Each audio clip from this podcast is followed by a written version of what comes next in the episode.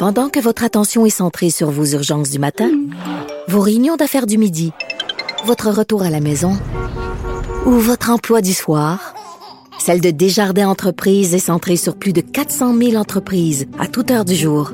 Grâce à notre connaissance des secteurs d'activité et à notre accompagnement spécialisé, nous aidons les entrepreneurs à relever chaque défi pour qu'ils puissent rester centrés sur ce qui compte, le développement de leur entreprise. On va rejoindre Thomas Mulcair dans sa voiture. Bonjour Thomas.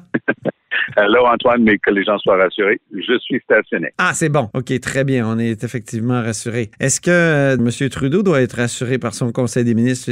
Penses-tu que la réception est bonne? Somme tout, je crois qu'il s'est super bien débrouillé. Il y a quelques bémols, mais dans l'ensemble, il est allé avec de l'expérience. On peut pas beaucoup se tromper si on garde Marc Garneau au transport. Euh, c'est un, ingénieur, c'est un gars besogneux, il s'occupe de ses dossiers qu'il connaissait déjà à fond pourquoi le changer? Alors, il y avait beaucoup de ça là-dedans. Idem euh, pour Morneau euh, aux finances. Il y a eu quelques surprises et une déception majeure. Je vais vous parler de la déception d'abord. Euh, je n'en reviens pas. Tu vas pas me parler de, de Stephen Guilbeault? Ah, oui. Ça te déçoit? Mais ça me déçoit et, et ça me surprend pas en même temps. Ouais. Côté déception, Stephen, que je connais depuis 20 ans, est un gars honorable qui a mis sa tête sur le bio, en se présentant pour un gouvernement qui venait quand même d'acheter un pipeline. On s'entend? Le gars, il s'est fait développer, il est solide, il s'est tenu debout, il a gagné une belle victoire.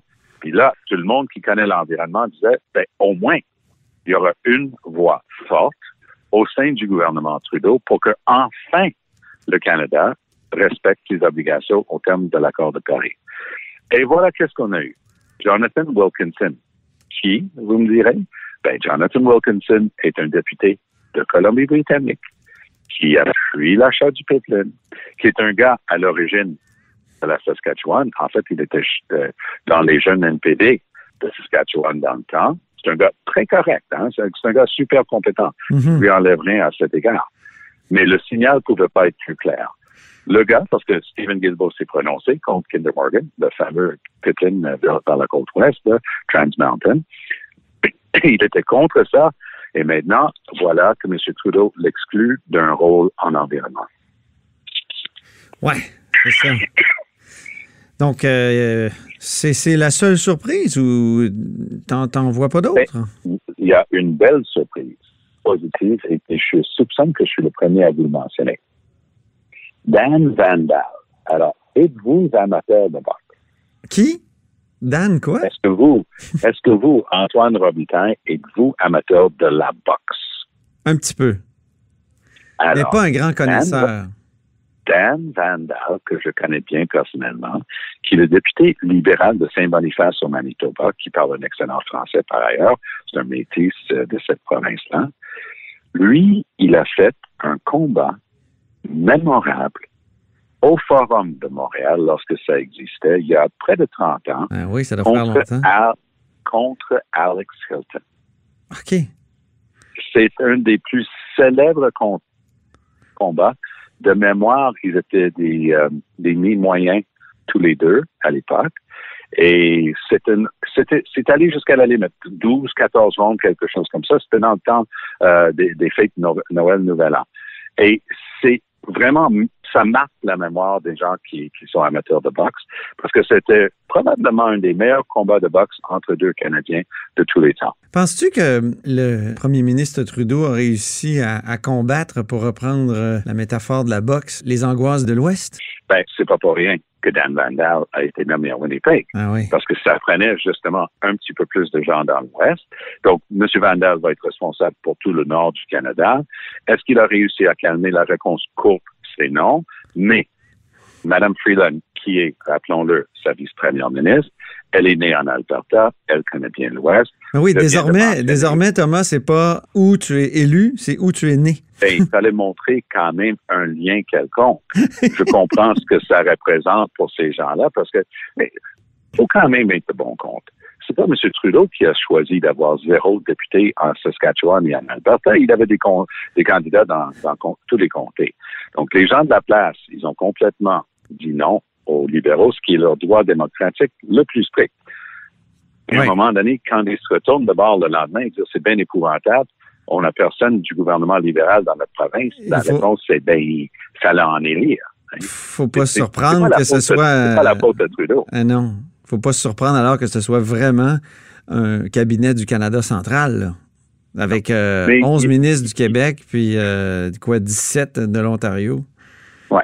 Et l'autre j'ai vu, pas, beaucoup de personnes qui ont, sont fraîchement élues, qui sont allées direct au Conseil des ministres, mais il y a une avocate archi respectée, euh, première génération canadienne, qui s'appelle Anita Anand, euh, né dans les provinces maritimes, euh, de deux parents qui sont arrivés comme immigrants, travaillé très fort, bonne éducation, très respecté euh, comme avocate, qui a fait son entrée au Conseil des ministres. Donc ça, c'est bien.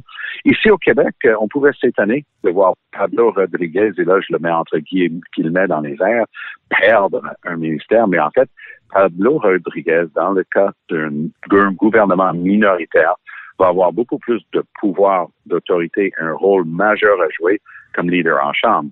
Parce que les, les, les batailles procédurales, le gouvernement n'ayant pas sa majorité, doit composer avec une opposition qui est très différente maintenant, qui a la majorité des sièges. Donc, ils doivent se montrer un petit peu plus respectueux de l'autre côté.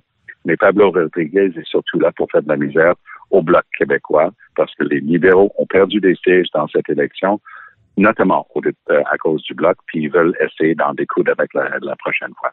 Et Dieu sait que c'est un critique du bloc. On se souvient de sa colère en février où il hurlait que le bloc voulait diviser les gens selon la langue. Ben, ça, c'est des crises de nerfs assez typiques des libéraux, mais il faut respecter qui François Blanchet a réussi. Il a fait une percée. Il a mis des, il n'a pas parlé beaucoup. Euh, avant le samedi, avant les élections de, souveraineté, est-ce qu'on peut dire avec justesse qu'il a caché un peu son option? Non, parce que tout le monde sait que le Bloc est un parti souverainiste, du moins théoriquement, mais c'est assez clair depuis qu'ils vont jouer un rôle majeur, 32 députés. C'est important. Et M. Trudeau va être obligé de faire attention parce que si ça devient trop agressif à l'égard du Bloc, ça risque juste de leur donner plus de sièges au prochain tour au Bloc et pas aux libéraux. 11 ministres du Québec, est-ce que c'est trop selon toi? Je dis 11 parce que j'ajoute évidemment Justin Trudeau. Ben oui, c'est parfait. Avec, avec la, n'oubliez pas que le Québec compte pour beaucoup au sein du Canada. Et M. Trudeau, ses calculs ne sont pas basés sur l'élection qui a eu lieu le 21 octobre, il y a, un mois exactement. Son calcul, c'est qu'est-ce qui va se passer dans 18 à 24 mois. Parce que ça, qu'on se le dise, 17 mois spécifiquement, ça, c'est la durée moyenne d'un gouvernement minoritaire au Canada. Je dirais que ce gouvernement est peut-être un petit peu plus solide parce que ça prend l'un ou l'autre des partis opposés. Donc, mhm. même si les conservateurs sont fâchés, fâchés, que ça risque de plaire au NPD ou encore au Bloc. Donc, à ce jeu-là, M. Trudeau peut probablement composer pendant un bon deux ans, mais après ça, ça va être un calcul stratégique. N'en déplaise à loi sur les élections à date fixe, c'est du chiquier. Ça, M. Trudeau peut toujours, à tout moment, aller voir le gouverneur général et demander une élection. Très bien. Merci beaucoup, Thomas Mulcair, pour euh, cette Au plaisir, Antoine Robitaille. À la prochaine. Bye-bye. Au plaisir. Au revoir.